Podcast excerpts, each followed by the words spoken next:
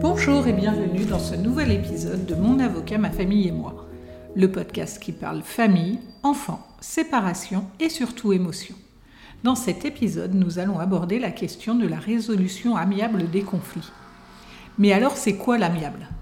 Si vous êtes des auditeurs réguliers de ce podcast, vous avez l'habitude de m'entendre parler d'amiable. Mais concrètement, de quoi parle-t-on quand on parle d'amiable? L'amiable est une méthode de résolution des conflits qui se base sur la volonté des parties impliquées à trouver un accord mutuellement acceptable, sans avoir recours à une procédure judiciaire. Cela implique généralement la communication, la négociation, voire la médiation entre les parties, avec l'aide d'un tiers neutre. L'objectif de l'amiable est de trouver des solutions satisfaisantes pour toutes les parties concernées, tout en évitant les litiges et les tensions supplémentaires. Cette approche est souvent privilégiée dans le droit de la famille, car elle favorise la coopération et la préservation des relations familiales, en particulier lors de situations de séparation ou de divorce. L'amiable, c'est une manière de trouver une solution à votre conflit, qui sera satisfaisante pour chacun.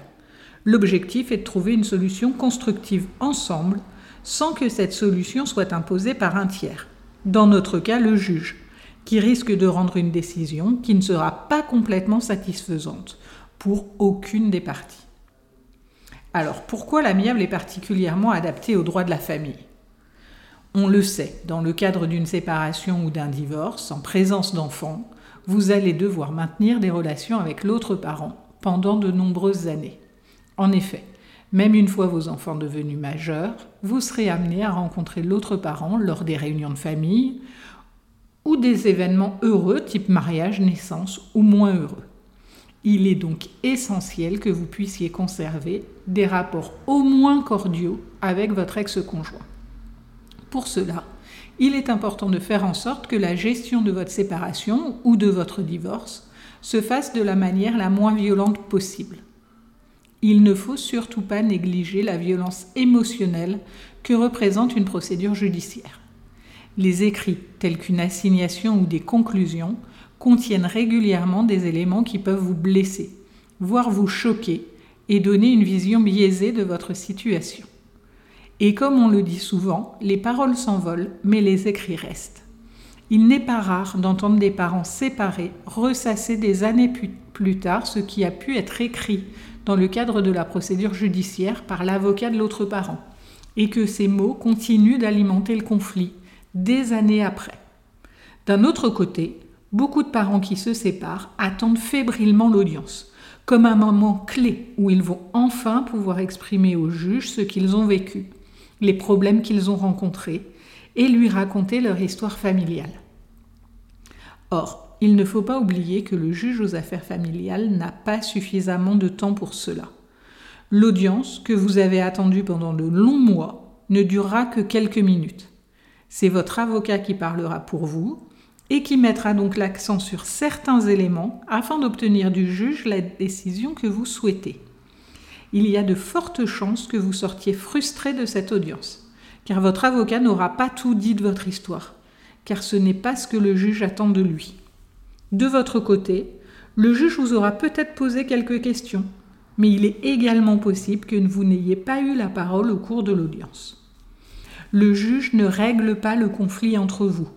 Il est là pour trancher vos différends, notamment par rapport à la garde de vos enfants ou une pension alimentaire, mais il ne règle pas le conflit. Il ne remet pas du lien entre vous et il ne prépare donc pas l'avenir. L'apaisement vient rarement des décisions judiciaires. Au contraire, elles ont tendance à exacerber le conflit, et il n'est pas rare, dans le cadre de ce qu'on nomme des hauts conflits ou conflits massifs, que les parents se retrouvent à intervalles réguliers devant le juge, car ils sont dans l'incapacité de communiquer et donc de prendre des décisions ensemble dans l'intérêt des enfants. La voie amiable est donc particulièrement adaptée à ces situations où vous avez l'obligation de continuer à entretenir des liens avec l'autre partie. L'amiable laisse à chacun le temps de s'exprimer sur son ressenti, son vécu et d'être entendu par l'autre. Cela permet donc de traiter le conflit en profondeur et de construire sur des bases saines débarrasser des non-dits. Pour autant, n'imaginez pas que la voie amiable est un long fleuve tranquille.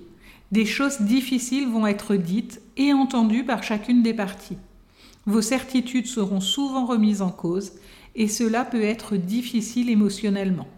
On peut sortir bouleversé d'une réunion amiable, car on travaille aussi bien sur la relation que sur les émotions. Ce qui est absolument absent du débat judiciaire. Les émotions n'ont pas leur place au sein du tribunal. Elles trouvent à s'exprimer dans l'amiable.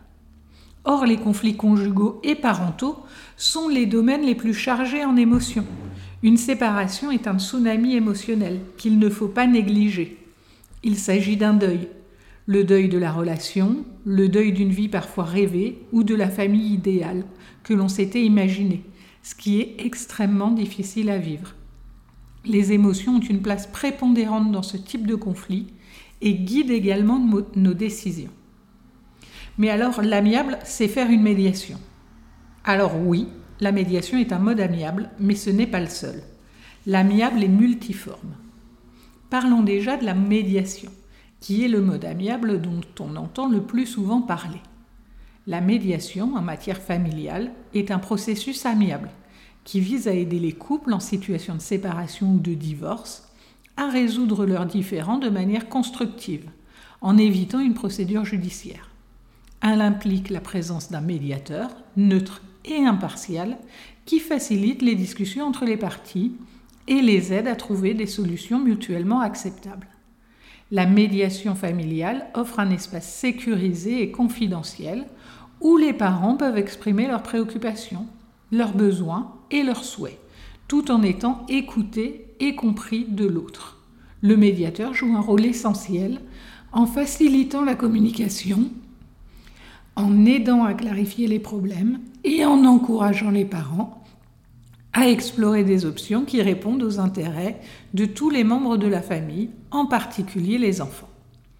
L'objectif de la médiation en matière familiale est de favoriser une meilleure compréhension mutuelle, de promouvoir la coopération entre les parents et de les aider à élaborer des accords équilibrés et durables concernant des questions telles que la garde des enfants, les droits de visite, la pension alimentaire et la répartition des biens. Il est important de noter que la médiation en matière familiale n'est pas une thérapie. C'est un processus de résolution des conflits axé sur les questions pratiques et juridiques liées à la séparation ou au divorce. Elle offre aux parents la possibilité de prendre des décisions éclairées et de maintenir une relation constructive dans l'intérêt de leurs enfants. Mais il est aussi possible d'avoir recours à d'autres modes amiables, tels que le processus collaboratif, qui reprend le même processus que la médiation, mais qui est conduit par deux avocats formés à ce mode amiable, qui vont constituer une équipe collaborative avec les parties, afin de faire émerger des accords. Dans le processus collaboratif, on n'est pas l'un contre l'autre, on travaille ensemble les deux avocats ainsi que les parties signent un accord de participation au processus collaboratif et s'engagent à se démettre du dossier en cas d'échec du processus et à ne pas accompagner leurs clients au judiciaire. Vous ne prenez donc aucun risque dans ce processus, risque de voir les éléments que vous avez sortis de manière confidentielle se retrouver devant le juge. Il est également possible de recourir au rendez-vous à quatre, deux avocats et deux parties, en mode collaboratif, sans pour autant suivre tout le processus et en pratiquant la négociation raisonnée. La négociation raisonnée, c'est une approche de résolution des conflits qui met l'accent sur la recherche de solutions mutuellement satisfaisantes pour toutes les parties impliquées. Elle se base sur une communication ouverte et respectueuse en mettant de côté les positions rigides et en cherchant à comprendre les intérêts et les besoins de chacun. Par exemple, une position c'est je veux une garde alternée, sans donner de raison. Les intérêts et les besoins, c'est j'ai besoin d'être un parent à temps équivalent à celui de l'autre parent. Il va donc y avoir une différence entre la position rigide qu'on peut, on peut répondre que par oui ou par non, et le besoin qui s'exprime derrière. Dans la négociation raisonnée, les parties sont encouragées à collaborer activement pour trouver des solutions créatives qui répondent aux intérêts communs et individuels. Cela implique d'explorer différentes options, d'évaluer les conséquences de chaque choix et de parvenir à un accord équilibré qui sera du sur-mesure pour votre famille. Un aspect clé de la négociation raisonnée est de séparer les personnes du problème. Cela signifie que les parties doivent se concentrer sur les questions à résoudre plutôt que de se laisser emporter par des émotions ou des jugements personnels. C'est toujours pareil avec lui. En travaillant ensemble de manière objective, les parties peuvent trouver des solutions plus objectives et durables. La négociation raisonnée peut être utilisée dans de nombreux contextes, y compris les conflits familiaux. Elle offre aux parties un moyen constructif de résoudre leurs différends, en préservant les relations et en évitant les litiges coûteux et stressants. Mais alors, j'ai reçu une assignation, c'est trop tard pour l'amiable. Non, L'amiable peut être mis en place à tout moment. Avant la saisine du juge, c'est toujours préférable. Mais même si un acte de procédure a déjà été déposé ou si un jugement a été rendu, il n'est jamais trop tard pour s'engager dans la voie amiable. Déjà parce que la plupart du temps, vous n'êtes pas pleinement satisfait de la situation ou de la décision. Mais également parce que vous allez être amené, comme nous l'avons vu, à maintenir des relations avec votre ex-conjoint pendant de longues années et qu'il n'est jamais trop tard pour travailler sur la relation, la communication et pour remettre du lien. L'amiable permet également de construire une coparentalité efficace, en ayant traité le conflit, les non-dits et les émotions.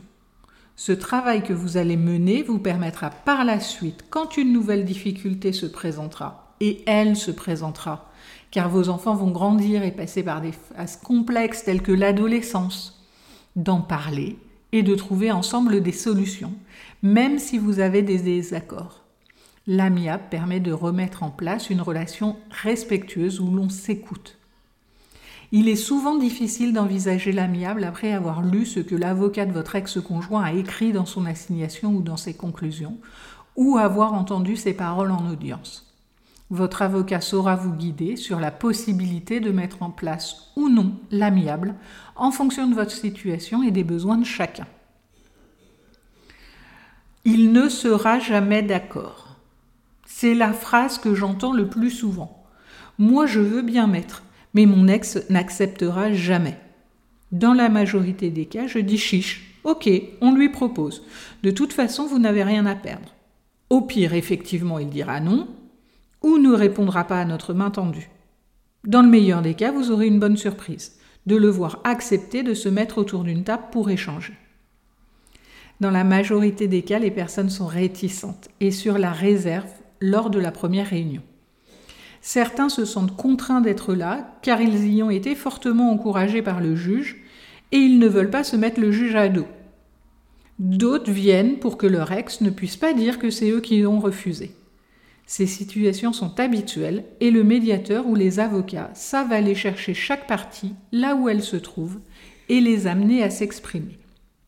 En mode amiable, il n'y a jamais d'échec.